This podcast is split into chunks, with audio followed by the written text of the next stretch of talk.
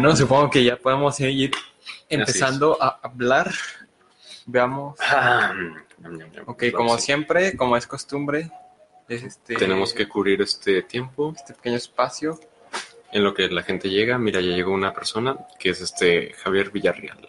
¿Cómo estás? Buenos días, buenos días, ¿cómo están? Extrañamente me sale que comenzamos hace cinco minutos, pero, Achis, achis. No. o sea, no sé, cosas raras, pero bueno. Entonces, mientras todo siga, eh, hola Rick, nos dicen, hola, ¿cómo estás? ¿Qué hijos te ignoró, Capri? Hijos. Híjole, es que es tu amigo, ¿verdad? Ok, ya llegaron Sí. otras dos personas. Sí, ya. Este, vamos a esperarnos un minutito más, solo para que llegue así como que. Bueno, La- hecho ya son las seis una. O sea, ya son la- bueno, mejor dicho, a las 6.2 para que llegue la raza que siempre llega temprano y ya podamos empezar a comentar el tema. Nos cae muy bien la, toda la raza, pero más la que llega temprano. La raza que nos cae mal es la que llega al final. Ujú. Que no es cierto, los amamos a todos, pero. No, de hecho, o sea, bueno, a mí sí me caen bien todos. O sea, los únicos que no me caen bien son los que llegan aquí a, a medio podcast. Mira, y justo se unió José Luis. Son los que llegan a medio podcast, pero acá en la casa y pues Este, la destruyen acá. en nuestro estudio, entre muchas comillas. Ok, bueno, no sé si alguna vez lo notaron, pero. o bueno, no, es que no sé cuánto se escucha, pero en algún podcast no. Creo que fue en el de. Yo digo que en todos. En todos, sí, en todos llegan y hacen algo, nomás en el de suicidio, este, y en este estamos solos. Sí, por fin, mira, ya sé, ya hay cuatro personas, cinco. Cinco, ok, ahora sí. Alan Yáñez dice buenas, entonces, Buenas. ¿quién presenta? Yo quiero presentar, yo quiero ¿Qué- presentar. ¿Quieres presentar? Sí. Creo que ya llevas varios. Bueno, no, yo comencé el pasado. Bueno, no sé, pero. No sé, o sea, bueno, siempre procuramos hacerlo de que uno tú, uno yo, uno tú y uno yo. pero, Pero bueno, hoy es Spooky Month. Entonces, bueno, es que sí, como tú traías muchas ganas de Sí, esto, yo, eh, yo tenía ganas del Spooky Month y ya por fin nos llegó el octubre bello, bonito, hermoso y obviamente tenebroso. No tanto a veces, no tanto, pero bueno. Eh, ¿Cómo están, gente? Espero que pues estén pasando una buena tarde. Nosotros pues somos Materia Gris. Aquí, ahí enfrente de mí está Rafael Capetillo. Hola. ¿Cómo debería decirte? Siempre te digo Cape, pero Sí, Cape, este, pues di- mi nombre es, Al- o sea, tengo dos nombres, es Alfredo Rafael, pero todos me Rafael. llaman por mi apellido, Cape. O sea, bueno, a mí me gusta que me digan Cape. Bueno, como- Capetillo es tu. Ajá, Apellido, apellido, un pero- apellido es, es, no sé, es un nombre muy universal. Además de que, así como dato curioso, siempre, siempre en, en investigaciones, así como que tipo científica, nunca dicen el nombre primero, o sea, siempre dicen el, el apellido al, al final. Digo, ¿cómo? El apellido al principio. Entonces siempre, o sea, dicen este Juárez, Juan, acá. O sea, siempre dicen primero el apellido, entonces, no sé, siento que es un poco formal. Bueno, pero entonces bueno. te digo Cape. Sí, Cape está bien, igual para los espectadores, si en algún momento nos quieren dirigir una pregunta directa. Ok. Y pues yo soy Ricardo. Sí. Rick, como, como me quieran decir. Sí, por si quieren hacer una pregunta, que siempre nos hacen pregunta, ¿verdad? Y la respondemos Pero los dos. sí, o sea, Por si quieren, para los dos. ah, si quieren una pregunta más específica, nos pueden llamar. Y si hay otra persona, este, pues, también nos presentamos, ¿no? Y dice Alan Yáñez, el mejor mes es el de diciembre, el mes del consumismo. Claro que sí. claro Ok, en su momento tal vez podemos hablar del consumismo. Pero, ¿Consumismo o.? Ah, o bueno, ok. capitalismo Sí, sí, sí. que deriva en consumismo. En la cultura del consumismo. Pero Yo lo leí como comunismo. Comunismo, consumismo. sí, ya. Ok, bueno, entonces podemos Bueno, mm, ah, ok. eh, bueno, mediante una encuesta, pues estuvimos viendo como qué tema sería de su interés, si el tema de la vida o el tema de la muerte. Y créanme que el tema de la muerte arrasó por el doble, si mal no recuerdo, al tema de la vida. Yo sinceramente sí quería hablar de la vida, ¿no? Eh, aquí como una conclusión, pero sin ser tan con, eh, bueno, pues sí, o sea, no al final, es que pues al final de cuentas, ¿qué es lo que le quieres aprender a la muerte, no? Hay más cosas que aprenderle a la vida que a la muerte, ¿no? Al final de cuentas todos vamos para allá, entonces... Sí, entonces, eh, igual son temas complementarios, o sea, Sí. eh, podríamos centrarnos en uno o en otro, pero al final siempre derivan los dos en una misma conclusión, o sea, es de esas cosas eh, que no pueden existir sin la otra, y esto es muy taoísta, acá, resumiendo lo que sabemos, Bajo o bueno, informando, este, todo, eh, bueno, esta como que visión de complementos, pero no contrarios, este, es como taoísmo, o sea, es decir, eh, o sea, el blanco y el negro no son, este, o sea, son complementos, son opuestos, pero, uno no es malo y otro no es bueno, o sea, los dos existen y, y, tiene- o sea, y hay que comprarlos, ¿no? O sea, y también es una, una manera de entender el mundo. O sea, un- hay teorías de aprendizaje, hay muchas, o sea, no me las sé todas, pero una como que así medio este formal y, o bueno, como que la más usada y la que como que más resultado, o sea, la me- que mejores resultados tiene es este la de contrarios, ¿no? Cuando tú le explicas a un niño este conceptos y no solo le das uno, sino que le das el opuesto. O sea, de negro, blanco, bueno, malo, bonito, Los feo. antónimos. Ajá, los antónimos o sea, son como que unas maneras de comprender más fácil las cosas. Ujú. Entonces, bueno, vamos a hablar de la muerte. Entonces, Y en algún momento vamos a tener que hablar de la vida. No, Sí. en este mes ya tenemos la agenda un poquito llena. Igual, este, de todas formas, si quieren enviarnos cualquier otro tema, independiente de los que nosotros pues les postulamos. postulamos, pues Sí, o sea, son vamos- libres de enviarnos un correo. Ajá, y de hecho, si en los días que tienen libre, que de hecho son todos, ¿no? Más o menos, o sea, nomás eh, creo que el del Sí. 31, el de el chill out, es el Sí. que sí está fijo. Nomás este, o sea, la encuesta pasada no tuvo libre y el chill out tampoco. Ajá, o sea, los siguientes dos domingos ustedes pueden enviar un correo y nosotros vamos a dar prioridad al correo. O sea, es- o sea nosotros propusimos estos temas porque no realmente se nos acabaron. O sea, Sí. la gente dejó de... teníamos que teníamos que proponer temas spookies. Ajá, o sea, era, no sé, era por la época, pero si alguien puede dar un tema, este, siempre lo agradecemos mucho. Sí. Entonces, este, y de hecho no importa porque, o sea, no importa el tema que propongan, o sea, la época propicia estos temas spooky, pero si quieren hablar de cualquier otra cosa, siempre podemos, ¿no? Sí, y ya levantaremos una encuesta en su momento. Ajá, una encuesta, dependiendo de cuántos, de cuántos temas nos propongan. Entonces, bueno, este, materia gris podcast arroba hotmail.com, siempre el correo donde pueden enviar las sugerencias, todo en minúsculas y todo pegado. Ya se lo aprendió el correo. Ok, sí. Entonces, bueno, no sé cómo quieras comenzar este, bueno, no comenzar, sino abrir el tema de la muerte. Pues supongo que obviamente haciendo como una breve introducción, o bueno, definiéndola mejor dicho, ¿qué es la muerte? Ok, bueno, también si aquí nos pueden ir ayudando, o sea, vamos a comentar nosotros. y ¿Cuál si es su concepto de muerte? Ajá, ¿cuál es su concepto? Este, diría que yo no tengo uno propio, la verdad, este, no sé, de algunas cosas sí tengo como que una postura mía y, no sé, tal vez no innovadora o única, pero sí es como que algo que pienso que es mío. Pero la verdad sobre la muerte eh, estoy muy indeciso, o sea, eh, creo que es de esas cosas, eh, de esos temas que siempre nos, o sea, que es como de que decimos, ah, sí, es esto, y después, no sé, a la semana siguiente, en los siguientes años o tiempo, o tiempo después, alguien nos dice algo, o sea, diferente a lo que nosotros teníamos pensado y decimos de, o sea, ¿por qué no lo había pensado de esa manera? Sí, Entonces, bueno, yo digo que la manera más bonita de verlo, o bueno, de las maneras más bonitas que he visto eh, de llamar a la muerte es como que un algo cíclico. O sea, para que haya muerte tiene que haber vida y para que haya vida tiene que haber muerte.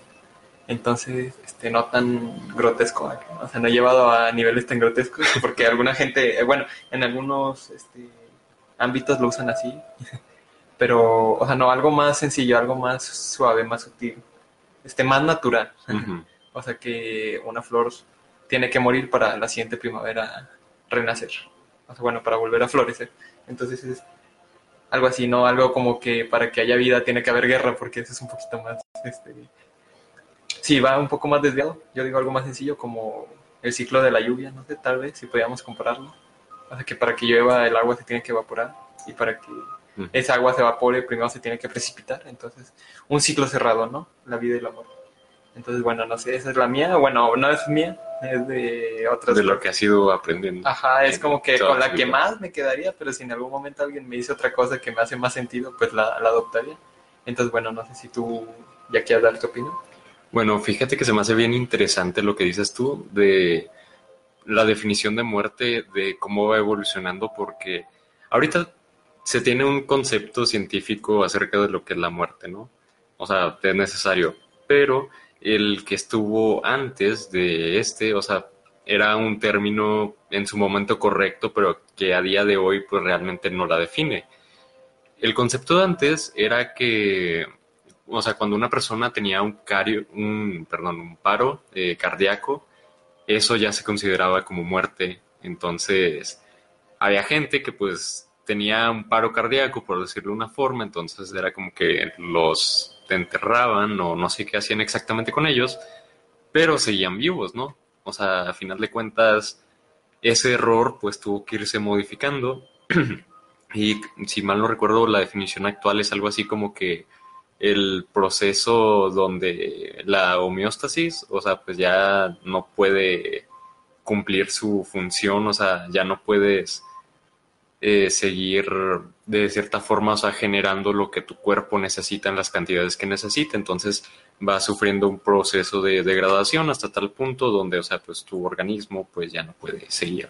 Realmente es un concepto un poco más profundo, más o menos yo lo comprendí así, pero es un concepto que ha ido evolucionando conforme va pasando el tiempo. Sí, es, eh, bueno, sí es un, bueno, concepto que tú dices es un poco científico, que sería como la secesión final de toda la función orgánica, o sea, es decir, cuando ya ningún organismo funciona, porque, este, como tú dices, ¿no? La, antes eh, los estetocopios, estetoscopios, eh, este, bueno, los que son, los que usan los doctores para medir estetoscopios. Este, ajá, estetoscopios. Este, o sea, que, Los, que los ponen en el, en el pecho, ¿no? Para escuchar los latidos. Antes no existían. Entonces, este, cuando lo tenían que hacer así como que a oído, o sea, sí, porque antes se hacía así, o sea, antes eh, los médicos pegaban así su oreja al, pecho del paciente o a la espalda y veían, este, y escuchaban los latidos, pero, este, pues no era tan preciso. Entonces, si los latidos eran muy suaves, este, decían de, no, pues si está muerta. Ahí quedó. Ajá, entonces era así como de que las enterraban y pues no es como cuando estás durmiendo, ¿no? De repente se despertaban y pues estaban enterradas y se morían. Que de hecho es una, un tipo de historia macabra porque en algunos lugares para eso este, se usaron campanas, o sea, se da cuenta que metían un, o sea, ponían una cuerda hasta la tumba, entonces se da cuenta que si el velador escuchaba campanas, este, significa o sea, tenía que correr a la, cumba, a la, a la, cumba, a la tumba y desenterrarlo porque pues significaba que seguía vivo. Entonces, bueno, eh, ahorita ya no sucede, o sea, es demasiado, demasiado raro que una persona se diagnostique muerta y reviva. Pero este, hay otra, hay otro criterio para diagnosticar la muerte que es este, que tienes aproximadamente cinco minutos antes de que el cerebro, o sea, tu corazón se tiene y se tiene la respiración y todo. Sí. Entonces tienes aproximadamente cinco minutos antes de que el cerebro se quede sin oxígeno y sucedan este, daños cerebrales graves. Entonces, en esos cinco, en los primeros cinco minutos desde que se confirma que el corazón ya no está latiendo, este, los médicos tienen que dar todo su esfuerzo para reanimar. Porque después de eso, aunque se pueda, este, o aunque se pueda llegar a, por así decirlo, eh, reavivar el corazón, o sea, hacerlo que vuelva a pulsar, este, hay mucho riesgo de que la persona después de cinco minutos haya sufrido daños graves cerebrales, porque pues en, el momento en el que se te para el corazón, pues puedes sufrir cualquier tipo de daños en el cuerpo. Pero bueno, entonces sí sería como que la prórroga de cinco minutos, aunque hay ciertas historias de gente que ha estado resucitando durante más horas, o sea, de médicos que han estado resucitando durante más minutos y de todas formas las personas reviven, pero bueno, son casos, pero ya son casos, son, casos muy especiales. Entonces, bueno, además de que, por ejemplo, la definición actual ¿no? de muerte este, sería un poco postmoderna y científica, que es como se rige esta época, ¿no? O sea que, bueno, también estaría interesante hablar de como los periodos históricos, o sea, en qué se ha centrado cada periodo de la historia. Y pues ahorita estamos en un periodo tecnológico, ¿no? Y científico. Entonces, sí, sería la era tecnológica más que, bueno, yo creo que sería mejor llamar la era tecnológica en vez de postmoderna. O sea, porque sí. contemporáneo. Ajá. Bueno, contemporáneo es la época que tú estés viviendo, ¿no? o sea, contemporáneo es lo que está pasando ahorita, pero en algún futuro se tendría que dominar de alguna manera, ¿no? Entonces, bueno, es este, curioso ver cómo ahora la definición de muerte está regida por la, la ciencia y una visión un tanto existencialista. Este, bueno, que para explicar el existencialismo, bueno, lo mencioné en el podcast pasado, si no me equivoco. ¿En cuál? En el de suicidio. Este, no sé si lo mencioné, pero, eh, o sea, el mundo ahora es tecnológico y existencialista. ¿Qué quiere decir esto? Este, bueno, el existencialismo es una corriente filosófica, pero para reducirlo es que yo primero existo o sea, yo primero estoy aquí en el mundo físico y después soy real. Porque, por ejemplo, no sé, una visión contraria es como la de la- el mundo de las ideas, ¿no? De Platón, que las cosas este, son reales y después existen en un mundo físico. O sea, primero son y después existen. Y ya, este, o sea, un existencialismo es primero soy y después este, existo. Existe. Ajá. Entonces, bueno, en esta visión del existencialismo, eh, que bueno, vamos a hacer como que de atrás para adelante, o bueno, ya que vamos por hilo, eh, o sea, la visión actual es que una vez que mueres, este, ya no. O sea, es, Ya no, es un fin. O sea, eh, sería una visión lineal contraria a lo que yo, o sea, bueno, como que la visión general que yo tengo. O sea, sería una visión lineal, es decir, este, tú naces, este, vives tu vida y en el momento que mueres, este, se acaba. O sea, es decir, eh, no, o sea, tenemos una historia por detrás, después existimos nosotros y cuando morimos hay una historia para adelante. Es decir, nosotros somos una fracción de una línea del tiempo más grande y sería de inicio a fin.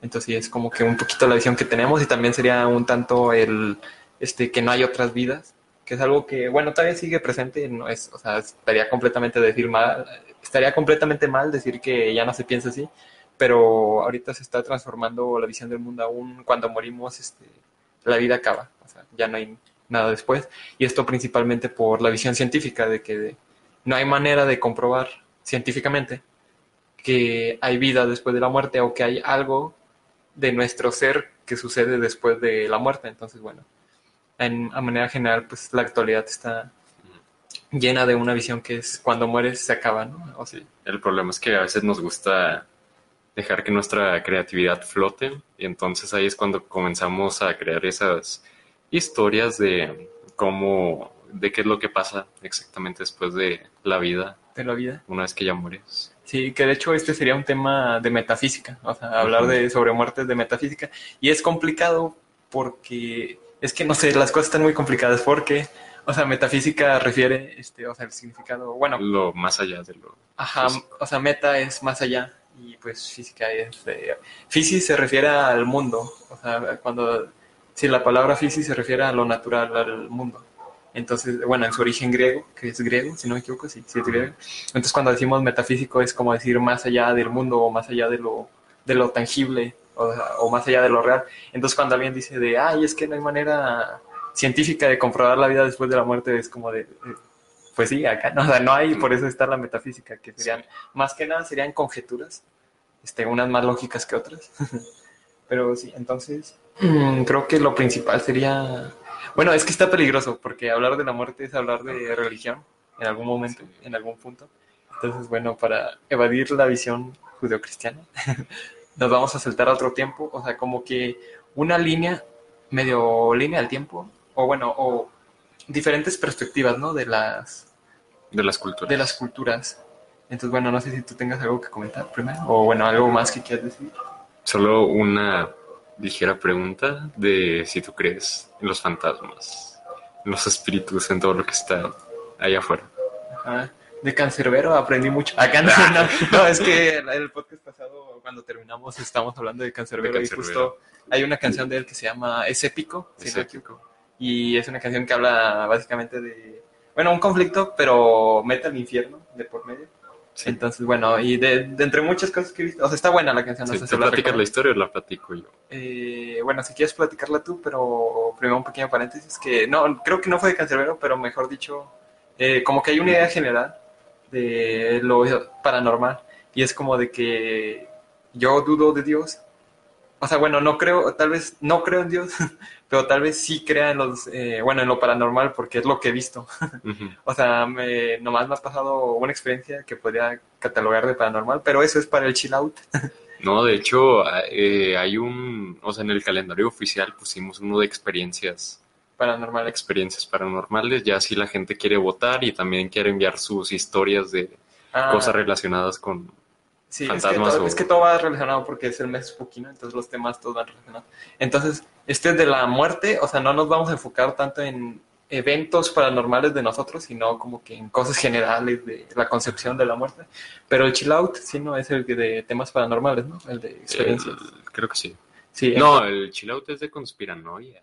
Ah, conspiranoia, sí, cierto. Bueno, pero... Ok, bueno, pero los dos van por ese rumbo, los dos van por un rumbo más relajado. Sí. Este, como pequeño paréntesis, si, o sea, para lo siguiente, si alguien, este, no sé, tiene una teoría conspirativa que nos quiera dar, la, la puede enviar y nosotros la comentaríamos ahí en el podcast de Chill Out. Sí, pero todavía falta... Ajá, todavía mucho. falta bastantito. O si, bueno, o sea, o igual si quieren eh, comentarlo en el propio podcast, bueno, pues está bien. Y también en de, de experiencias paranormales, como que para darles una idea general, este, tenemos planeado que invitar a más personas. Y en este Sí. caso nomás seríamos amigos, así. Entonces, eh, pues como para relatar, ¿no? Alguna experiencia paranormal que hayamos tenido y, y Ujú. pues ver qué, qué cosas interesantes salen de ahí y también para que ustedes pues puedan participar un poquito más porque hablando de bueno no sé de demonios o de espíritus y ese tipo de cosas creo que todos hemos vivido alguna experiencia calificada de paranormal o sea por más que seamos eh, agnósticos científicos ateos ese tipo de cosas Ajá. todos hemos vivido cosas que decimos de eh, qué rollo No, hombre, fíjate, Camino. Ninguna. ninguna Sí, bueno ninguna. hay excepciones ¿no? Pero... pero o sea en general yo no más tú, no más tú. Nomás yo, ok. Pero en general yo conozco, o sea, todas las personas que he conocido en general siempre han contado historias paranormales. Sí, mira, aquí Jorge Redondo nos comenta, tengo muchas, pero luego te ríes de mí cada que te digo algo así. Pues se supone que ese es el punto, ¿no? O sea, dejar a un lado eh, nuestro como criterio, nuestro, nuestro humor Nuestro y centrarnos ya en cosas que igual y las podemos tomar con más seriedad, ¿no? Ajá, ok, bueno, ese comentario va para mí porque Jorge lo conozco. Es que siempre cuentas cosas bien raras, Jorge, o sea, bueno, sí, pero ya. aquí entre nos siempre dices cosas bien, bien aleatorias. Pero bueno, eh, Eh, bueno, el- lo de Cancerbero. ajá, lo de cancelar. la canción de ese épico, pues prácticamente trata de un, pues un, que un hombre que quiere vengar a su hermano, entonces tiene que consumir droga, tiene que pedir prestada una pistola, va rumbo hacia los, hacia las personas que asesinaron a su hermano y pues ahí mismo lo- los mata, ¿no? Pero pues se intercambian disparos y pues entre ese intercambio eh, el protagonista recibe dos tiros, pero uno es el que le quita la vida, o bueno, medio le quita la vida, ¿no? Al principio. Entonces ya una vez que su alma se despega de su cuerpo, comienza un viaje, ¿no? Que prácticamente ve el túnel, que huele a perfume y ahí te hace una descripción así como que muy Sí, celestial. Ajá, Cancerbero lo que tiene es que, o sea, bueno, como rapero, eh, o sea, bueno, un rap es como que hacer rimas, improvisación, o sea, algo más urbano, más, este, sin tantas reglas, ¿no? Como lo podría ser como que poesía, pero de todas formas es una manera de poesía, o sea, poesía libre. Pero Cancerbero lo que me gusta de él es que hace rimas con palabras que no existen, o sea, bueno, por, por así decirlo, palabras que no tienen como, o con sonidos, ¿no? ¿Como cuál? Este, ah, no sé, por ejemplo, porque por ejemplo, este, él usa muchos modismos o usa así como que muchos, este, bueno, sí, muchos modismos, ¿no? Regionalismos de ese tipo de de cosas. Venezuela. Ajá, de Venezuela, porque él es venezolano. Entonces, por ejemplo, también hace como que aprovecha onomatopeyas, o sea, bueno, lo que nosotros este, llamaríamos onomatopeyas para complementar su rima, ¿no? Porque en una parte este, dice yo siento frío, frío, frío. Dice algo así como, o sea, bueno, sí va rimando con palabras que técnicamente no existen, pero de todas formas, o sea, no sé, como que ajusta, o sea, él ajusta la lengua, eh, o sea, las palabras a lo que él quiere decir, o sea, él no se ajusta a las palabras, ajusta las palabras a él. Sí, Entonces, es, poco- muy libre, o sea, en sus versos, es muy... es épico. es épico. Así se llama la canción, sí. Cancerbero, es épico. Entonces, pues ya prácticamente va en el túnel, eh, quiere ir para allá, pero pues se lo llevan, ¿no? Se lo llevan al infierno, eh, prácticamente pertenece a, lo tienen que meter a uno de los círculos, que esto va relacionado con la Divina Comedia, si mal no Sí, recuerdo, de Dante. sí, además de que. Cancerbero, este, o sea, complementando, eh, por algo, bueno, eh, muchos como que descalifican el rap porque si hay muy, mucho rap basura, o bueno, o hay mucha gente que... criterio hay, Hay mucha gente basura. que no sabe Ajá. hacer rap o bueno, que no es de calidad. Pero por ejemplo, Cancerbero y Residente, que consecuentemente Residente era Calle 13, o sea, cuando era una banda, eh, son gente muy culta. Entonces, eh, o sea, el, el rap de ese pico tiene muchas referencias de cultura general. Entonces es como que una persona promedio, o sea, bueno, por ejemplo, yo en mi vida podría componer una canción con tantas referencias este, literarias y de cultura pop y de, sí, de- es muy... Bueno, ya para por fin acabar y centrarnos en el tema, prácticamente termina en el infierno, donde conoce un montón de gente que pues vivió en su momento, que fue famosa en su momento por hacer la paz, pero pues que tuvo que morirse, ¿no? Pues como nos va a pasar a todos, vio a, por ejemplo, creo que Dalai Lama, bueno, los Dalai, Dalai Lamas, eh, a Juan Pablo II, vio a muchos personajes tan Che Guevara, eh, podría rimarte un chorro, pero no, no es el caso. El punto es que comienza a ver muchas personas eh, y obviamente pues no, no le gusta estar en el infierno, ¿no? Entonces busca la manera de salir del infierno, se acuerda de una historia donde un, pues un señor tuvo como una batalla de rimas con El diablo. con el diablo y entonces hace lo mismo, tiene una batalla con el diablo, le gana y pues vuelve a revivir, ¿no? Entonces por eso empezamos este podcast de muerte. También otra razón por la cual hicimos la encuesta de vida y muerte es porque él tiene pues, dos álbumes, ¿no? O sea que es vida, tiene un álbum que se llama vida y otro que se llama muerte, ¿no? Entonces ambos se complementan, tienen ahí como su, su unión, su concepto muy arraigado. Entonces ya ese prácticamente era el paréntesis, ¿no? Eh, Y bueno, una, una anotación, porque no, era un- eh, no es un paréntesis porque es Ajá. demasiado largo, entonces... tú siempre haces paréntesis es de un- una anotación o tal vez Ajá. un pie de página, si podríamos decirlo así, pero pues es un podcast, entonces no existe el pie de página.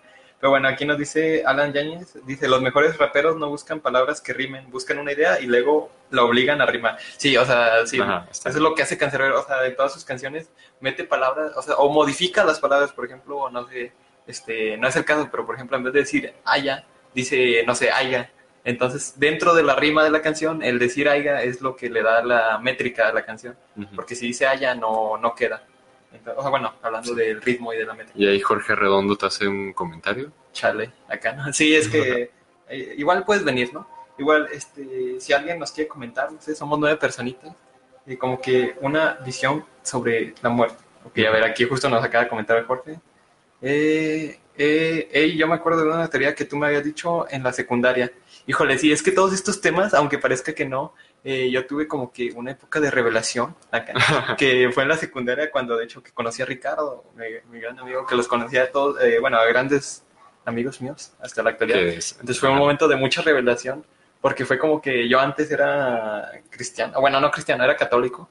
Entonces en la secundaria me empecé a juntar con estos tipos y me transformó. Bueno, Estos no me- tipos bien despectivo. estos tipos es que me hicieron ateo acá, ¿no? O sea, en su momento me hicieron ateo, entonces fue, fue un cambio muy brusco y pues como, o sea, encontré un hogar, un segundo hogar. Entonces, bueno, a ver, vamos a ver. Déjame ver si me acuerdo, porque también siempre me dicen que Bueno, de cosas que yo digo. Aquí les termino de leer. Eh, Jorge Redondo dice, "Ey, yo me acuerdo de una teoría que tú me habías dicho en secundaria, eso va hacia Cape, que era sobre lo que dicen algunas personas que vemos nuestras vidas enteras pasar frente a nuestros ojos. Y pues me habías dicho eso de, de qué tal si estamos muriendo y solo estamos recordando otra vez nuestras vidas mientras morimos. Profundo. Eh, profundo ok, espera un Tu- momento aquí. Eh, Jorge, tu teoría. siempre... ¿cómo se llama? O sea, es que aquí das una vuelta, o sea, dices lo mismo dos veces, entonces siempre hace lo mismo Jorge también. Porfa, es que siempre, siempre, no, este, o sea, ustedes no chatean con él a diario, pero ahí tenemos otro grupo de amigos y Ajá. siempre dice cosas como que bien repetitivas. Pero bueno, entonces la idea es que... Bueno, es que hay muchas teorías, ¿no? Por ejemplo, también hay una que dice que el túnel, eh, o sea, por ejemplo, cuando tú mueres y mucha gente describe un túnel, ¿no? Este, y que ve la luz y que realmente es este otro nacimiento y que los Oh, sí, ajá, y que la gente muy- o bueno, que los bebés nacen llorando porque recuerdan, o sea, es el único momento de tu vida en el que recuerdas tu vida anterior. Sí. Entonces, te- o sea, lloras por eso. Es una teoría muy, muy profunda. Sí, un- Muy una, una vida cíclica. O también, por ejemplo, este, a ver, coméntenos, coméntenos. Es que está, está interesante, a ver. Ujú. Perdón, acá no dice perdón otra vez. Sí, Jorge, por favor. Aprende un poquito de redacción. Ahora, ahora. Ahora, ahora. Todos Entonces, tenemos que sea, aprender un poco. esa visión de la reencarnación sería acerca del budismo, o bueno, sería una idea que encaja con lo budista, que está hablando, comentando de, o sea, regresando al hilo, ¿no? De comentar lo que otras culturas dicen sobre la muerte, o de lo que otras religiones, otras, otras personas piensan acerca de la muerte. Este, una visión que es como que una de las más predo- predominantes actualmente, este, sería lo de la reencarnación.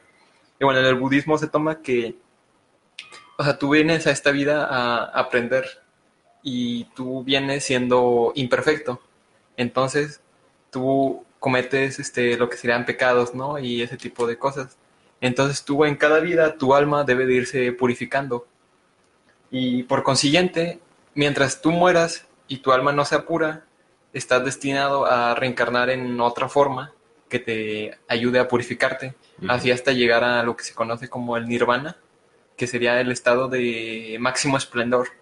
Y el nirvana básicamente este, es como el desapego completo, o sea, completo total de todo. Entonces, de las emociones, de, de los deseos, de las esperanzas. O sea, un budista es como que no es alguien que siempre esté feliz, o sea, o que sea muy tranquilo, sino alguien que está fuera de la tranquilidad y fuera de, de la felicidad. O sea.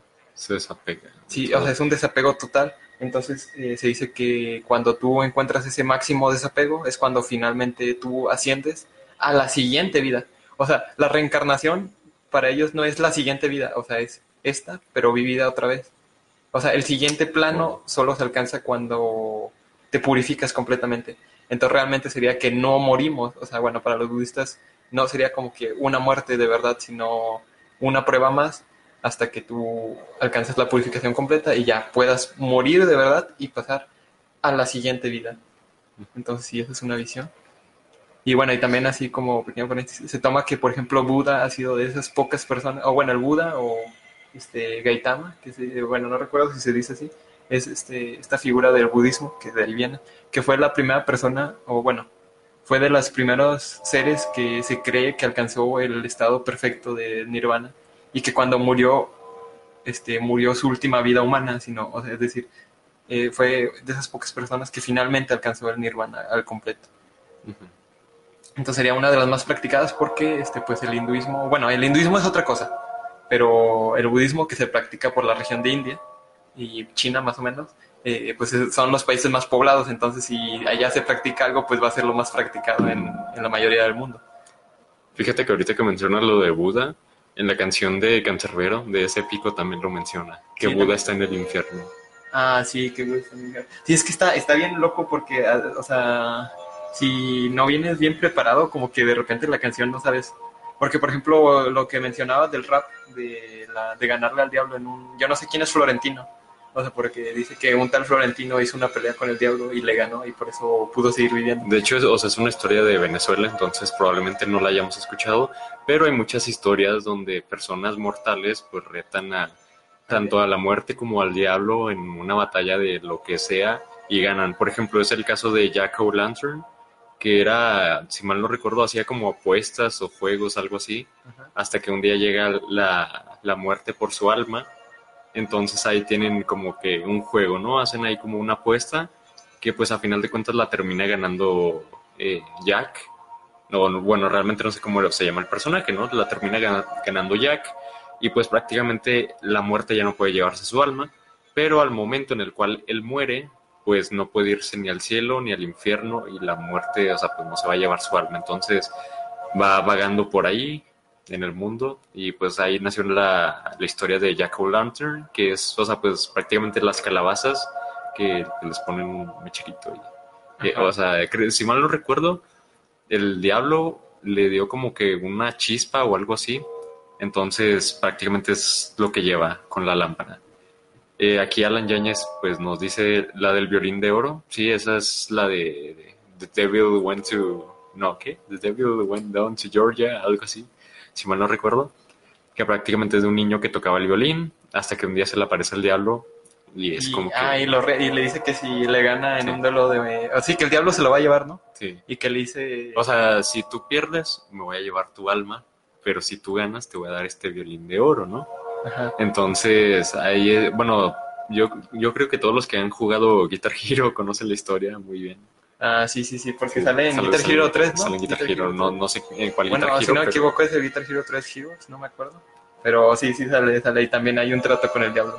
Y le tienes que ganar. Y creo que es el, no recuerdo si es el final o es alguno de esos modos alternativos en que tú le tienes que ganar porque si no se lleva tu alma y así. Entonces está chido porque es como que estás tocando la canción y si la tocas mal pierdes y si pierdes. pues Sí. te mueres acá. Entonces, bueno, Al final el niño termina ganando y pues le rechaza el violín de oro, tengo entendido. O bueno, al menos por el video, ah, bueno, sí. pero la historia así tal cual, pues no, no me la sé. Sí, hay, hay mucho tipo de historias, este, o sea, eh, con violín. Fíjate que curiosamente yo conozco otro de violinista, que no me acuerdo quién es, pero que es al revés, ¿no? De que él era tan bueno que la gente empezaba a creer que, que le había hecho un contrato con el diablo. Porque, a ver, Paganini, Eh, Paganini, creo que sí, Paganini. Niccolò Paganini, Nicol- ándale, Nicolò Paganini, porque era un, este, un violinista un muy, violinista, era muy muy avanzado bueno. para su tiempo. Ajá, o sea, hacía cosas bien locas con, o sea, hacía, sí, hacía, mes- hacía canciones muy locas. Hay, hay historias muy raras que dicen que Niccolò Paganini, o sea, tronaba las cuerdas de su violín y aún así seguía tocando como si nada. O sea, ento- Ajá. hay- son, son rumores, ¿verdad? O sea, son mitos que se van creando conforme va pasando el tiempo. O sea, imagínate que alguien es bueno en algo y entonces pues la gente comienza a, a teorizar porque a teorizar. ¿Por qué? Híjoles. híjole acá se nos cambió la no, Sí, es que es- tenemos acá de estos videos no de música sin copyright Sí, acabamos de poner eh, música spooky para el mes spooky y se nos puso esa música como cuando abres una cajita y sale una muñeca. ajá caja de música tétrica Ajá, entonces. Ok. Y Entonces- aparte tenemos las luces apagadas. sí eso es nuestro ambiente lo estamos haciendo con las luces Sí, apagadas sí, sí, no sirve de nada porque pues no es como que ustedes vayan a ver la luz Sí, pero para nosotros sí es, Pero el no. ambiente. Es más, o sea, si ustedes pueden y quieren, apaguen la, la luz. eh, no, para acompañarnos no para, para entrar en un O sea, ambiente o sea, escuchen esto.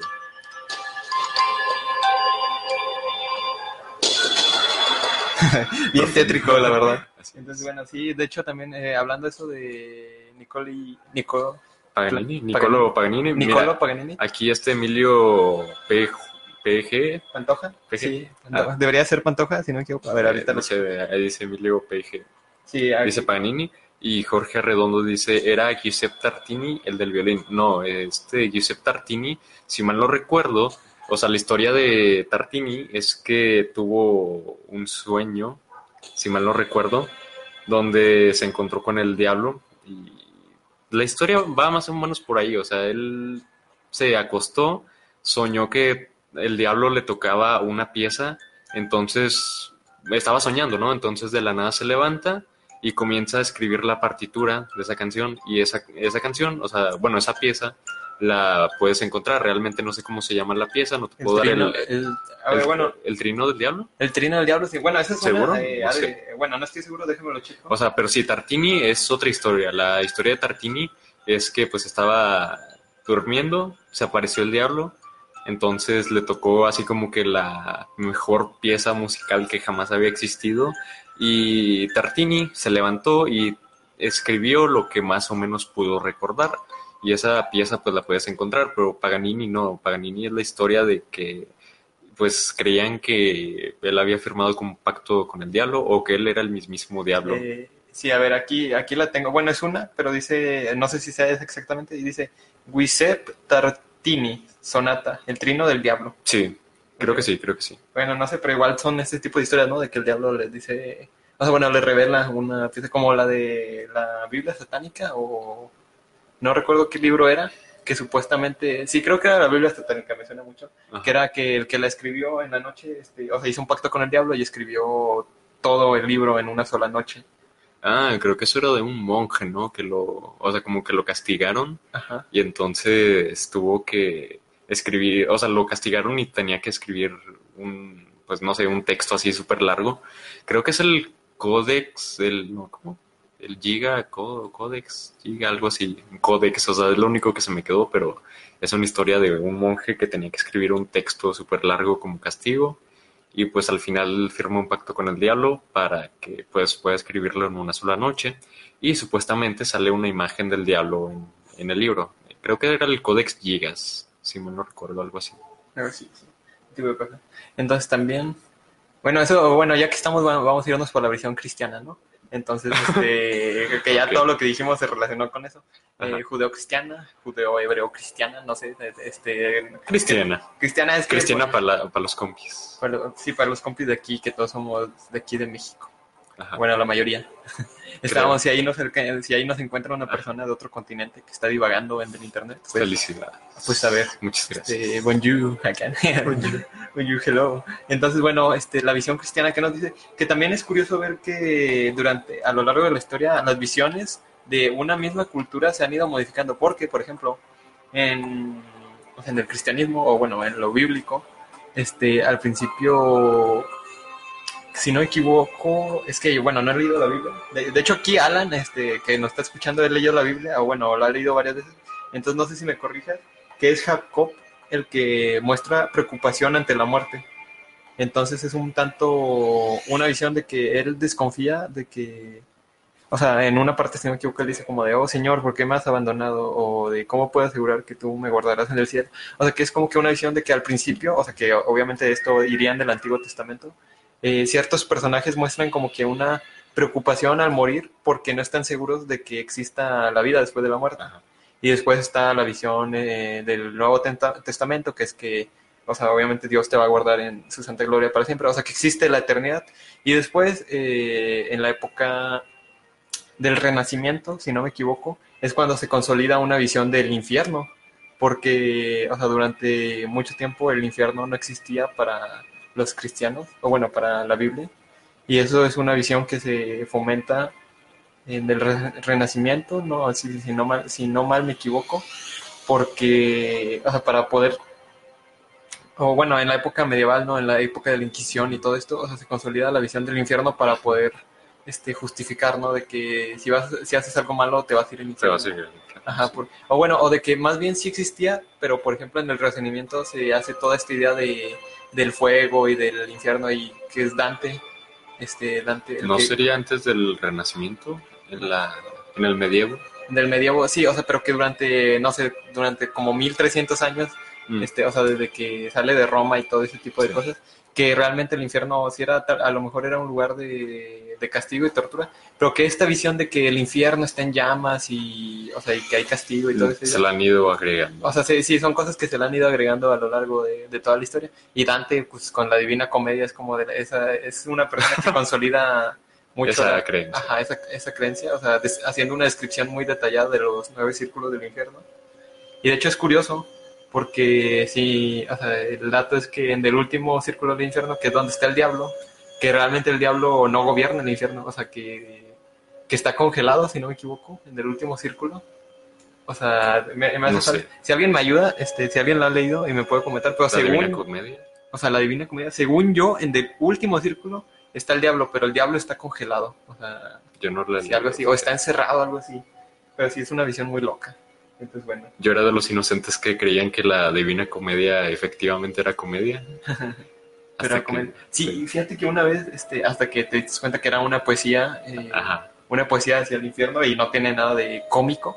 Es que no, no recuerdo por qué era comedia, o sea, era, eh, era la divina comedia y lo divino era porque era una obra considerada muy espléndida, o sea, en su momento, bueno, y hasta la actualidad, es una de las obras eh, mejor hechas de la historia, o bueno, las Trascendental. trascendentales de la historia, entonces por eso es divina, pero no recuerdo a qué refiere el término comedia, Eh, o sea, la, eh, porque es comedia. Creo que es por su estilo, o sea, creo que evoca como que al, a este tipo de, de literatura griega, ¿no? Que existía la, la comedia, la tragedia, ese tipo de cosas. Pero sí, es por eso el título. Ok, alguien nos comenta. Eh, sí, Alan Yáñez dice, si no me equivoco, está el diablo congelado hasta la mitad y tiene tres cabezas donde mastica a los peores pecadores. Y aquí Jorge Arredondo también, pues, dice, si es una bestia de tres cabezas, todo con gelado, supongo, es que aquí dice con helado, pero supongo que es congelado. Eh, si no me equivoco, está masticando a Judas. Judas, Sí, mira, a- ambos, tanto Alan como Jorge, o sea, eh, dicen lo mismo. Sí, entonces sí, o sea, de que realmente, gracias. o sea, de que en el, en el propio infierno, o sea, el diablo no anda suelto, como diría la canción. Pero, o sea, sino que está, él, él mismo está encerrado en, en ese plano, ese tipo de cosas. Ok, y entonces, bueno, eh, Eh, Sí, le estoy dando mi, mi corazón. mi corazón, ok. Oye, ya- pero bueno, yendo, saliéndonos un poquito de esta tangente de la Divina Comedia, de literatura y esos aspectos culturales, te quería hacer la pregunta. de ¿Quieres morir? Ah, ¿Te, te quieres morir ese? Aquí tengo un filero en este preciso momento. No, eh, una pregunta que nosotros, bueno, yo puse en la publicación fue de si le tienes miedo a la muerte. Sí, fíjate, es que fíjate que es de esas cosas. Sí, acá no. En Sí. resumen, en resumen, sí, no sé si también nos quieren ahí complementar, sí, y por Sí. qué. Ustedes que nos están escuchando y si quieren comentar si ustedes le tienen miedo a la muerte, sí, no y por qué. Ok, bueno, sí. Sería un sí como un miedo natural, ¿no? El, o sea, la conciencia de... El estar consciente de que en algún momento este, uno deja de existir, pues este, provoca esos sentimientos de, de miedo y de angustia. Entonces, este, pues así como en general diría sí.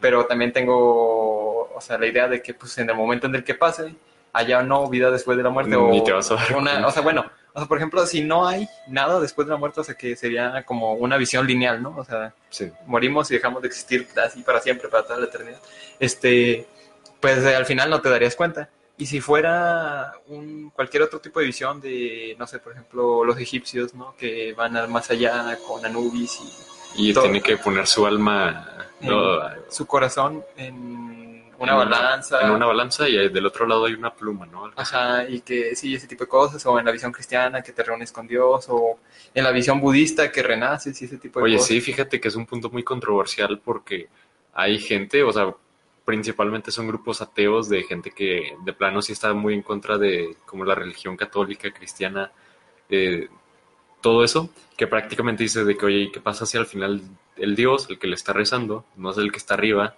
y el que está arriba es Anubis, y como tú nunca, es, eh, pues, le Sí, de hecho, estuviste fíjate rezando, que, fíjate que ese es un comentario un tanto, o sea, bueno, es que eh, yo, yo estuve, yo estuve a favor de ese argumento durante mucho tiempo, pero es un malentendido, porque, este, bueno, si todos los, todos los dioses en todas las religiones siempre han pedido culto hacia ellos, o sea, esto es de, de toda la vida, de toda la historia de la humanidad, y los, este, ¿cómo?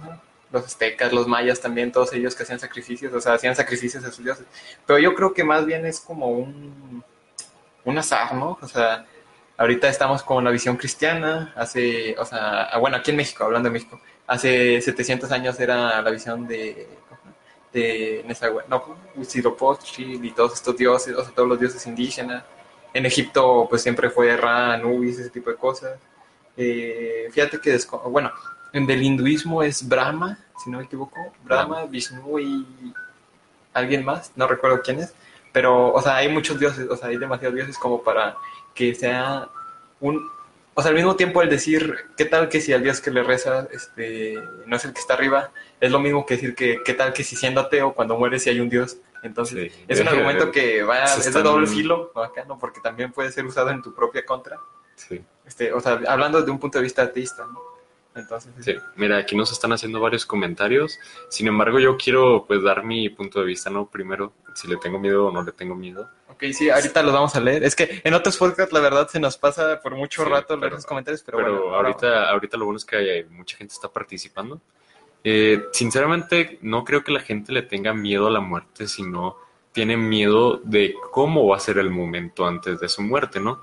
El único momento, o sea, bueno, es que tampoco me pongo mucho a, re- reflexionar sobre la muerte, o sea, de qué va a pasar el día de mañana, si me va a atropellar un carro por no usar el puente, o de, no sé, si me va a dar un paro cardíaco así de la nada, o sea, no sabemos cómo vamos a morir, nadie lo sabe absolutamente, a menos de que se vaya a ser una persona que se suicide, ¿no? Pero ni siquiera así tiene el 100% de probabilidad de, o sea, de cómo va a morir, cuándo va a morir, todo eso. Eh, el único momento en el cual yo siento que sí me ha dado como que mucho miedo la muerte ha sido por un capítulo de Doctor House, donde uno de los protagonistas o personajes secundarios que se llama Foreman, quienes no, no hayan visto Doctor House, no sé si identifiquen a su compañero que era negro.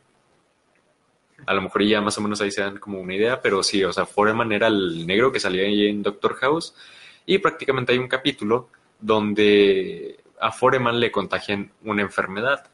Una enfermedad que pues obviamente tienen que tratar. Sin embargo, Doctor House y su equipo no saben cómo tratarla y si no la tratan a tiempo, es muy probablemente, o sea, es muy probable que él vaya a morir, ¿no? O sea, tanto él como la otra persona. Entonces los tienen que meter como en una especie de cápsula especial donde, o sea, pues la enfermedad no puede pasar porque, o sea, pues se reporta, se reporta esa enfermedad y pues obviamente sería como que un problema a nivel mundial, ¿no?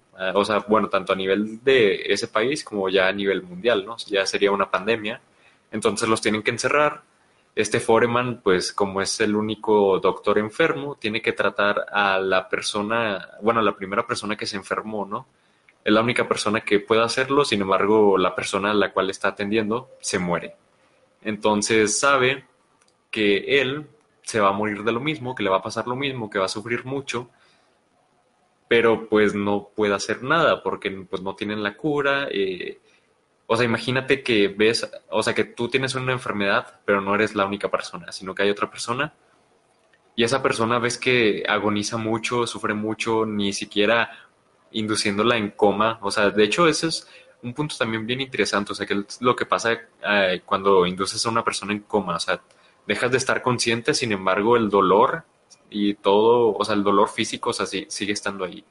Entonces, pues al final esta persona se muere y Foreman sabe que va a ir por el mismo camino, ¿no? Entonces hace una actuación muy bien, o sea, usualmente no hago comentarios con respecto a, al cine o a las series, pero pues de plano se hizo una actuación, wow, que sí la sientes y sí te llega a crear ese pánico de, que tus últimos momentos, pues igual y los vas a estar sufriendo, vas a estar con esa ansiedad de, de pues que sabes que no hay vuelta atrás. Sin embargo, pues el Doctor House es un personaje secundario. Al final se salva. Sin embargo, ese capítulo como que sí me marcó mucho ese miedo. Pero pues así tan a cuentas, no creo que las personas le tengan miedo a la muerte, sino las, o sea, las personas le tienen miedo a qué es lo que va a pasar antes de que se mueran. O sea, supongo que lo, que lo primero que todos querríamos antes de morir sería estar con nuestros seres queridos, o sea, y al final de cuentas, simplemente cerrar los ojos y como si te fueras a dormir, ¿no? Esa es mi concepción, pero vamos a leer los comentarios, a ver qué es lo que la gente opina.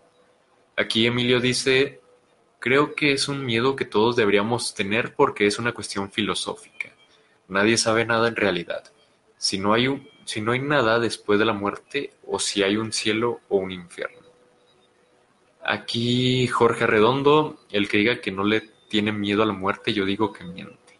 Bueno, pues ya acabo de decir mi punto de vista. No creo que las personas le tengan eh, tal cual el miedo a la muerte, sino el miedo a o de cómo te vas a morir. El proceso, ¿no? Mejor dicho. El proceso. Porque al final, este, o sea, no hay mejor dicho, hay maneras, entre comillas, de evitar la muerte, pero no la muerte física. Es decir, eh, uno puede pensar que existe un ser, o sea, bueno, eh, yo, un ser, y que tenemos, por así decirlo, bueno, la mayoría de traducciones, o sea, bueno, por este, encapsular todas las ideas, este será un alma, ¿no? O sea, nosotros tenemos un alma y esa alma puede transmigrar, se va a ir a otro plano, este, va a continuar en otro momento, ese tipo de cosas, pero la muerte física, es decir, nosotros, este, o sea, el cuerpo, ah, independientemente de lo que exista, el cuerpo que nosotros habitamos, este, o sea, es, no hay manera hasta ahorita, y supongo que va a pasar por un par de milenios más tal vez, no hay manera 100%, eh, bueno, no hay ninguna manera de evitarla, o sea, en algún momento tú te vas a morir.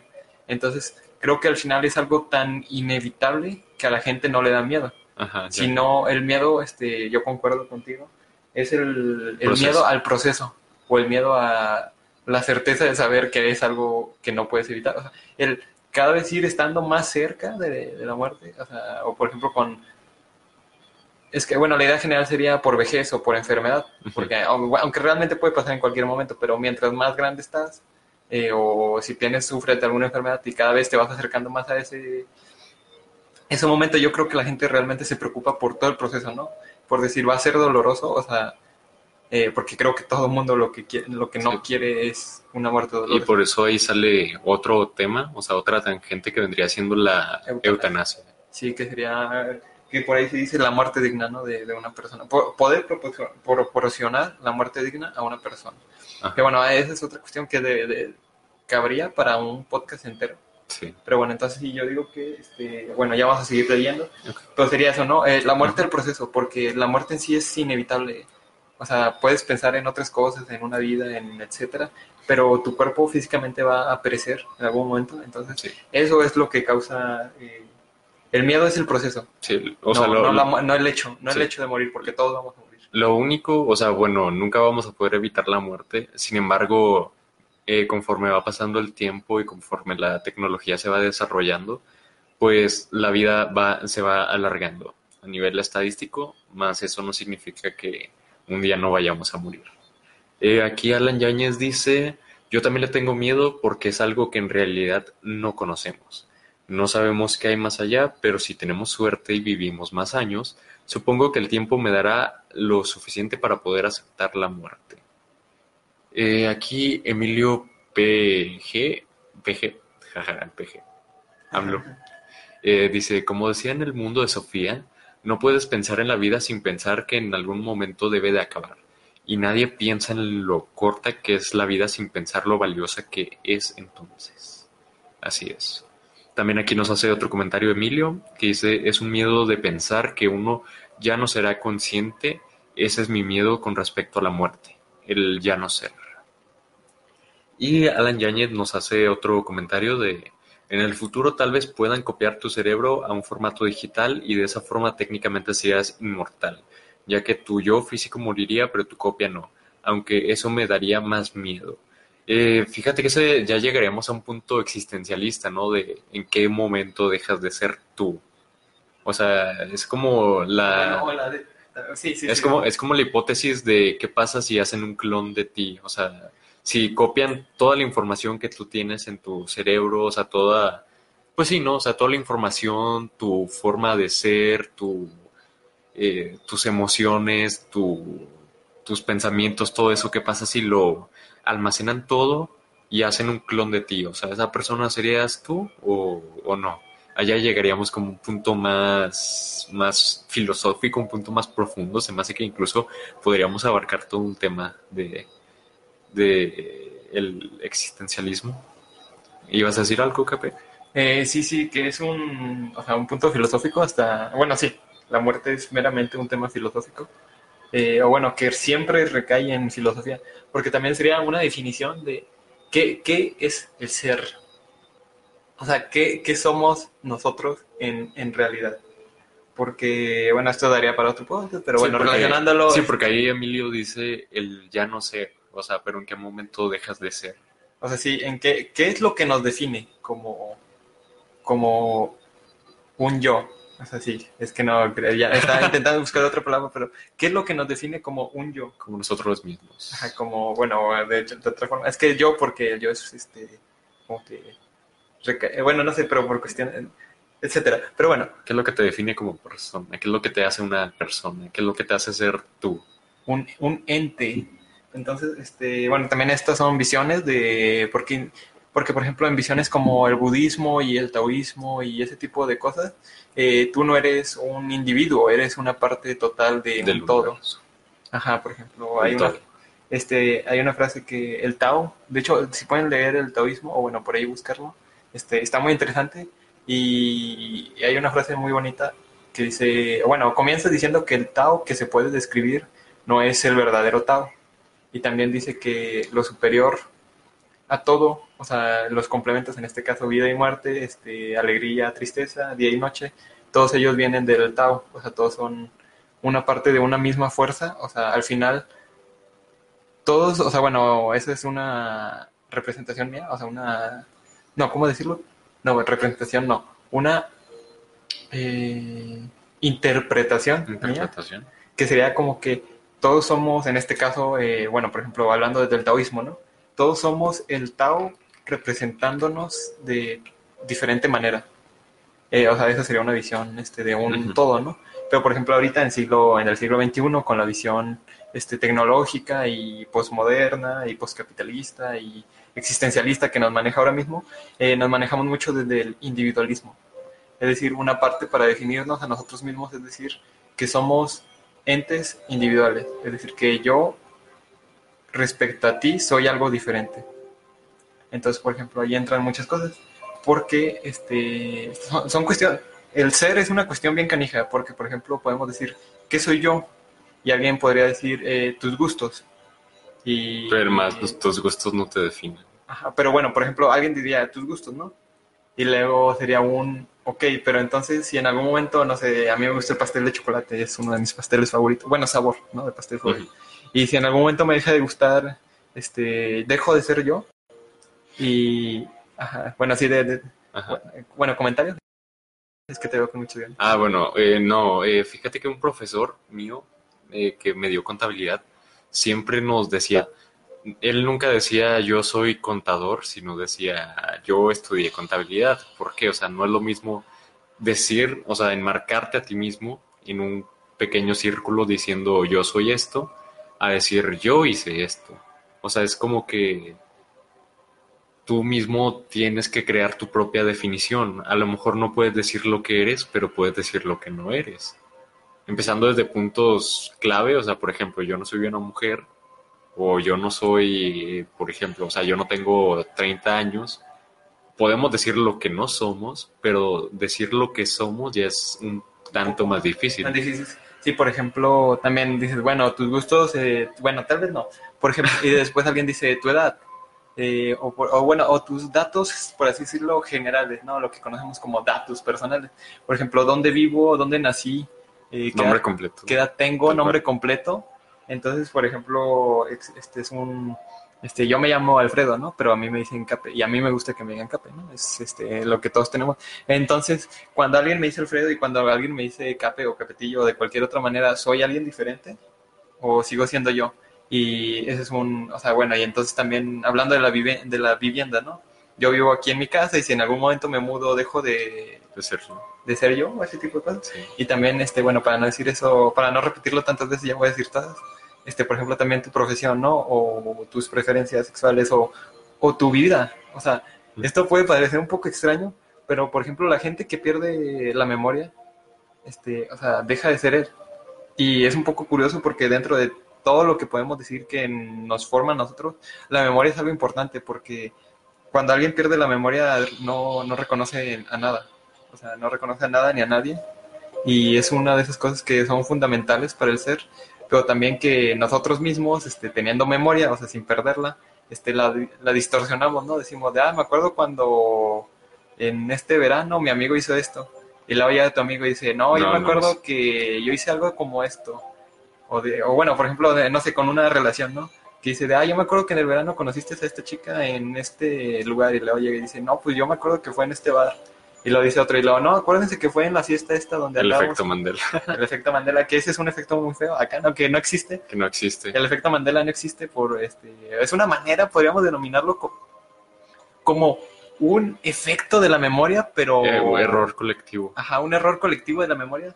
Pero me molesta mucho que lo tomen como una distorsión de la realidad este, por un multiverso. Eso está un La Matrix, se la, rompió la, la Matrix. Matrix se rompió. Eso está. un- Eso, de hecho, eso podríamos tratarlo en el tema de conspiranoia. de ah, bueno, sí, de conspiranoia estaría bien. Pero, Pero- estaría chido que ustedes nos mandaran sus mensajes de, o sea, más o menos como qué casos particulares, o sea, podemos tratar nosotros donde exista un caso, pero que detrás de ese caso haya todo un trasfondo. O sea, por ejemplo, ya que mencionamos a Cancerbero prácticamente al inicio del podcast, la muerte de Cancerbero es tema de conspiranoia porque a día de hoy sigue sin saberse con exactitud qué es lo que pasó. Está, es un tema muy bueno, pero ahorita ya hay que dejar un poquito a Cancerbero ya. Ajá. O por ejemplo de ovnis o ese tipo de cosas. O bueno, es que también eh, temas de conspiranoia son eh, de política. Bueno, es que todos son de política, la mayoría son de política. Pero por ejemplo, eh, que hubo una operación aquí en México, eh, discúlpenme, no, no sé cuál fue, pero años después este, se reveló, haz de cuenta que era una lucha contra el narcotráfico, como siempre. Y haz de cuenta que se compró un cargamento de armas, ¿no? Para pues, este, la policía y la, la milicia y todo ese tipo de cosas. Y el cargamento se pierde. Y obviamente se pierde y se deduce que se pierde en manos del narcotráfico. Y estas personas que habían hecho esta operación, o sea, bueno, los políticos que la habían hecho, eh, años después la CIA revela que en algún momento fueron agentes de la, de la CIA, o sea, de esos archivos que después de mucho tiempo pues dicen, no, pues ya vamos a revelarlos. Entonces, bueno, son ese tipo de cosas que pueden, podemos tratar en el tema de conspiranoia, pero volviendo al tema del ser, o sea, está difícil, ¿no? Porque este, también hay muchas definiciones, ¿no? Por ejemplo, eh, José Ortega y Gasset dice, yo soy yo y mis situaciones. O sea, es un, el decir yo soy yo es un, este, lo que se llama principio de autorreconocimiento. Es decir, eh, no sé definirlo, no sé cómo explicártelo y no sé cómo explicártelo, ah, no sé cómo explicarme yo mismo. Pero sé que así es. Pero ándale, sé que así es, o sea, sé que yo soy yo.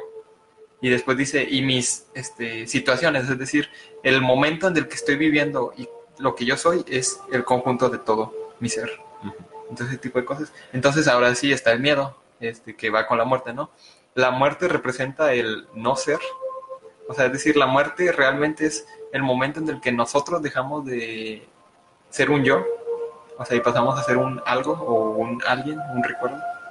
Y también serían las otras complementaciones, ¿no? De que si una persona muere cuando fallece o muere cuando se le es olvidada.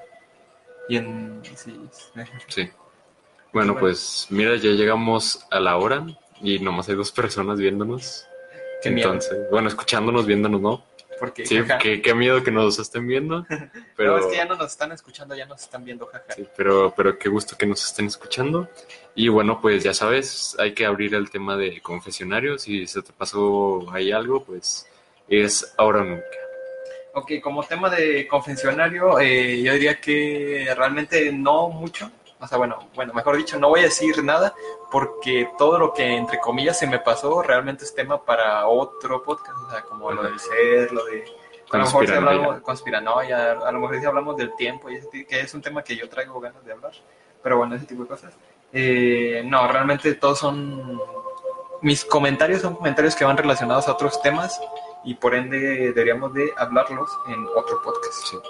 Bueno, pues yo simplemente hacer el comentario de, de al principio, o sea, sí me sorprendió de que la gente prefiriera muerte sobre vida, ¿no? O sea, era algo que se veía venir. Sin embargo, lo que yo me quedé pensando fue como que es que en serio tienes más cosas que aprenderle a la vida que a la muerte. A final de cuentas, o sea, no tienes nada que aprenderle a la muerte porque es algo que inevitablemente va a suceder, entonces es como que, que la aprendes es como no estudiar para un examen. Sabes que vas a reprobar, a menos de que si le hayas puesto atención a los profesores, ¿no? A final de cuentas es algo que sabes que va a suceder, es algo que no puedes evitar. A la vida hay más cosas que aprenderles, entonces chavos que todavía nos siguen escuchando, que ya ahorita son cuatro, ya volvimos un poquito más arriba pues prácticamente, o sea, disfruten su vida porque no sabemos qué es lo que va a pasar el día de, mañana. También pueden hablar con cercanos suyos y decirles que los quieren, que los aman, o sea, en serio, nunca, realmente no era mi punto el tocar como que la sensibilidad, pero pues es algo que se tenía que decir, ¿no? O sea, nunca sabes cuándo le va a llegar a una persona, o sea, simplemente la muerte desaparece y dice, ah, bueno, pues me dio la gana, Ah, sí, fíjate, fíjate que ahora sí ya, ya tengo una confesión. A ver. que fíjate que son de estos momentos de lucidez que, bueno, yo tengo una... A mí me gusta escribir. En algún momento a lo mejor se los comento más, este, más detallado, pero de repente, no sé, tengo... Eh, me da la vena por escribir canciones o alguna poesía o alguna frase o alguna anotación para una historia que tenga. Y la mayoría del tiempo eh, se me van las anotaciones, es decir, yo estoy justo, por ejemplo, si voy en el camión y yo tengo una idea y de repente es como de mi celular ya no tiene pila, este, no sé, es un día que no traigo la mochila, no sé, que ande paseando o algo así, y va a tardar en llegar a mi casa, entonces para entonces este, ya se me fue la idea. Pero hace unos días este, tuve una visión acá, que es un... Hijos. que sería que... Bueno, esto sería para el tema moral, pero es una confesión porque si no se me va a olvidar, o sea, para que se quede aquí grabado en el podcast, que es este, que va relacionado, porque es, eh, todos hacemos cosas malas y el punto no es negarlas. Este, o sea, y sería lo mismo, o sea, uno hace cosas malas y... Hijos, ¿qué, hiciste, capa? quién mataste? quién mataste? Eso, eso es tema para lo de conspiranoia. Pero, por ejemplo, yo lo pensé en base a las relaciones, ¿no? Relaciones amorosas. O sea, el chiste de estar en una relación no es que la otra persona niegue o que tú mismo niegues que no has hecho nada malo, sino que aprendas a vivir con ello. Bueno, primero que nada lo aceptes Ajá, lo aceptes. y ya después lo aprendas. aprendas. Y esto va relacionado con todo. O sea, no hay que negar que tenemos una historia detrás de nosotros y esto como humanidad o como personas. Es decir, no hay que negar que han pasado cosas y porque si las negamos va a ser como si no las hubiéramos hecho y si no las hubiéramos hecho eh, no aprendimos nada y si no aprendimos nada lo podemos volver a hacer. Entonces sería otra manera de decir del hombre que no conoce historia está condenado a repetirla, pero sí sería eso, este, no hay que negarlo, entonces sería lo mismo con la muerte, ¿no? Eh, no hay que hablar, no hay que evitar hablar de la muerte porque no, por negarla, es decir, eh, no porque no tengamos un punto de vista, sino por decir algo así, o sea, bueno, porque es irreal, ¿no? Decir de, no, es que a mí no me va a pasar la muerte, que sería como que una visión que a lo mejor en algún momento todos tenemos, este, o sea, de repente yo en mi día a día no estoy pensando, me voy a morir, o sea, es un pensamiento que de repente llega, pero cuando llega no hay que negarse a ese pensamiento, porque negarlo es, este, bueno, de muchas cosas que se pueden negar, o sea, la muerte es de esas cosas que tú la puedes decir que no, pero va a pasar. No, Entonces, eh, si vas a hablar, no hay que no hay que negar la muerte y si, o sea, y por consiguiente, este, negarla, ¿no? Entonces, ¿qué? Dije lo mismo. Sí. Perdón. O sea, no hablarla. Y luego andas castigando a Jorge. A Jorge, perdón, es que se me pega. O sea, Se me pega. Que siempre gacho. que se abra el tema, este, no hay que decir como de, no, yo no quiero, este, yo me voy. Sí se puede, o sea, dependiendo del momento en el que se toque, uno siempre puede negarse a hablar de ciertas cosas, pero todo, la mayoría de problemas no se resuelven aceptándolos, pero aceptarlo es el primer paso. Entonces, este, bueno, esto caería un poquito más con el suicidio también, pero, Pero ahorita el tema está muy deslindado. deslindada. Como que todo el mundo, eh, la muerte es de esas cosas que todo el mundo susurra y que por ahí se dicen y por ahí se hablan, pero que nadie concreta. Eh, o sea, bueno, es uno de esos temas que en general la gente le tiene miedo, como habíamos dicho. Entonces es un tema que, como que la gente dice, pues ahí está, este, Sí. en algún momento me va a tocar, pero mientras no me toque no lo voy a pensar. Pero es un problemota porque cuando te toca lo tienes que pensar y como nunca lo habías reflexionado, no sabes cómo reaccionar. Y ahí derivan los pánicos y las crisis existenciales y, por ejemplo, el- la crisis de los 40, ¿no? Que le da a los hombres, que es el momento en el que todos dicen de, o sea, bueno, se da a los 40 en los hombres y a los 30 en las mujeres, porque es como de que a esa edad, este, o sea, volteas a ver y dices, ya estoy a la mitad de mi vida. Entonces, este, se dan esas crisis por, específicamente porque nunca reflexionaron sobre que en algún momento iban a envejecer. Sí. Y ni siquiera, o sea, ni siquiera tienen la, o sea, la certeza de que es la mitad de su vida. A lo mejor y se mueren a los 42. Ajá, Pero- o sea, de que a lo mejor ahorita que ya estamos chavos y, bueno, nosotros específicamente, Ajá. o bueno, las Y personas a lo jóvenes, mejor personas que nos están escuchando en este momento, ajá, y decimos, bueno, ahorita vamos más o menos a un cuarto de nuestra vida, es más probable que viva... ni siquiera sabemos. O sea, bueno, sí no sabemos, pero por lógica general es un decir, Estadística. ajá, por estadística es un decir, bueno, todavía me queda, voy como que en un cuarto de mi vida más o menos. Pero alguien que tiene 40 años ya es un constantemente, o sea, no sé, por ejemplo, a los 40 años más o menos ya sabes si tienes diabetes o no, o si tienes problemas cardíacos y ese tipo de problemas. Entonces, a los 40 años ya es un, un pum, o sea, ya te das de un golpe de frente con una pared y, y decir, la muerte ya está más cerca. O sea, ahorita como jóvenes, por vejez, hablando de, por- o sea, hablando de vejez, eh, vemos a la muerte como algo así muy lejos, ¿no? Como algo que está en la colina, o sea, en la cima de una montaña. Y ya con 40 años es como si fuéramos a la mitad de la montaña y ya le hallamos la forma, o sea, antes nomás vemos, antes, cuando estamos jóvenes decimos, ah, será un árbol, será un animal. Y ya cuando tenemos 40 años empezamos a agarrarle la forma y decimos, es, es Sí. la muerte. y eso es lo Entonces- que nos oye. Entonces, sí, chavos, aprovechen sus vidas. Si tienen proyectos personales por ahí, no sé si ustedes pintan, si ustedes tocan algún instrumento, si ustedes saben hacer algo más, pues háganlo, o sea, no tengan miedo, o sea, justamente hicimos ese comentario de que, o sea, pues no debes tenerle miedo a la muerte, pero pues aquí, como diría el señor Bromas, el sarcasmo, con sarcasmo, o sea, más miedo hay que tenerle a los vivos que a los muertos. Sí, Entonces, chavos, aprovechen su vida. Eh, si tienen proyectos por ahí, pues háganlo, realícenlos en serio. O sea, si, si les gusta una persona, díganselos en serio, por favor. O sea, mínimo váyanse a la tumba, pero con una respuesta.